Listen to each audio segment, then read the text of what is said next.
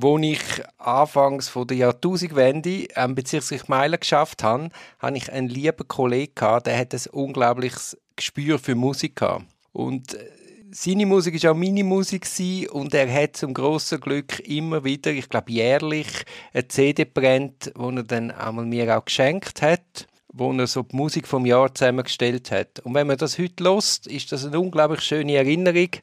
Und ich habe jetzt gedacht, da ich ja jeden Morgen am Joggen bin und durch die, durchs Doppel auftuben, habe ich jetzt einmal Musik zusammengestellt im Zusammenhang mit dem Vinzenz-Prozess weil das, auch das ist ja schnell wandelnd und wenn ich jetzt die so heute nachträglich höre, muss ich sagen, passt Musik unglaublich zu der Beschleunigung von dieser Zeit.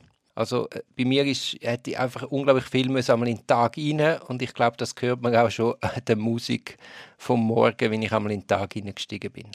Das ist nicht meine Lieblingsmusik, um es klar zu sagen, sondern es ist einfach die Musik, wo ich einmal in den Tag eingestiegen bin beim Joggen und bei mir ist auch so, mich begleitet die Musik relativ stark durch den Alltag. Wenn ich mich einmal in Sachen konzentriere, habe ich immer Musik auf dem Ohr.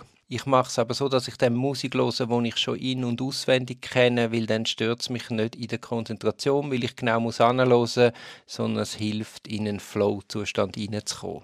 An diesen Tagen, wo ich nicht Musik gelesen habe, bin ich entweder mit dem Lorenz Erni Plädoyer im Ohr dort aufgetaubt oder einmal, und das kann ich wirklich auch wärmstens empfehlen, habe ich die Verteidigungsrede von Nelson Mandela gelesen in seinem eigenen Prozess. Der Nelson Mandela war ja selber Anwalt und hat die erste Kanzlei von schwarzen Anwälten in Südafrika eröffnet. So viel mir ist, hat dann die Anklagebehörde im Prozess gegen den Mandela Todesstrafe gefordert. Die Verteidigung, wohl unter der Führung von Mandela, hat dann den Übergang zur Gewalt nicht gelügnet aber darauf hingewiesen, dass eigentlich die Regierung dafür verantwortlich sei, dass die eigentlich auf die Anklagebank gehört. Also es sei nicht um einen Staatsstreich gegangen, um eine Absetzung von der Regierung mit Gewalt, sondern es sei darum gegangen, die an einen Verhandlungstisch zu bringen.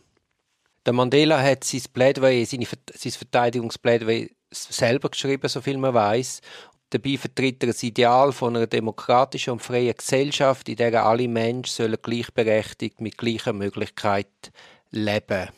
Und das ist das Ideal, für das er leben will und das er erreichen will und er sei auch bereit dafür zu sterben. Das erinnert natürlich an die Apologie vom Sokrates, wo mit ähnlich provokanten Sätzen die Demokratie herausgefordert hat und dann ja mit dem Schierlingsbettcher zum Tod verurteilt worden ist. Auf Anraten von seinem Verteidiger, ähm, Jorgos Bissos, das war ein Griech, ein ausgewanderter Griech, hat er dann die Aussage relativiert, indem dass er noch angefügt hat, wenn es denn sein müsse. Ob wirklich das der Nelson Mandela von der Todesstrafe bewahrt hat, ist aber wahrscheinlich eher unwahrscheinlich, sondern mehr hat Sanktionen vom UNO-Sicherheitsrat wohl dazu geführt, dass man von der Todesstrafe abgesehen hat. Es ist ein unglaublich starkes Plädoyer, sehr berührend.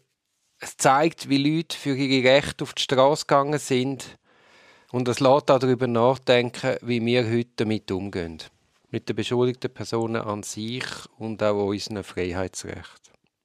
Also, ich empfehle das Plädoyer Mandela zu hören und und eben, wer Lust hat, mal neue Musik zu hören, der kann den Vinzenz Soundtrack unter Spotify hören. Und zwar habe ich die, die Playlist habe ich auf, auf dem Weg als Anwältin.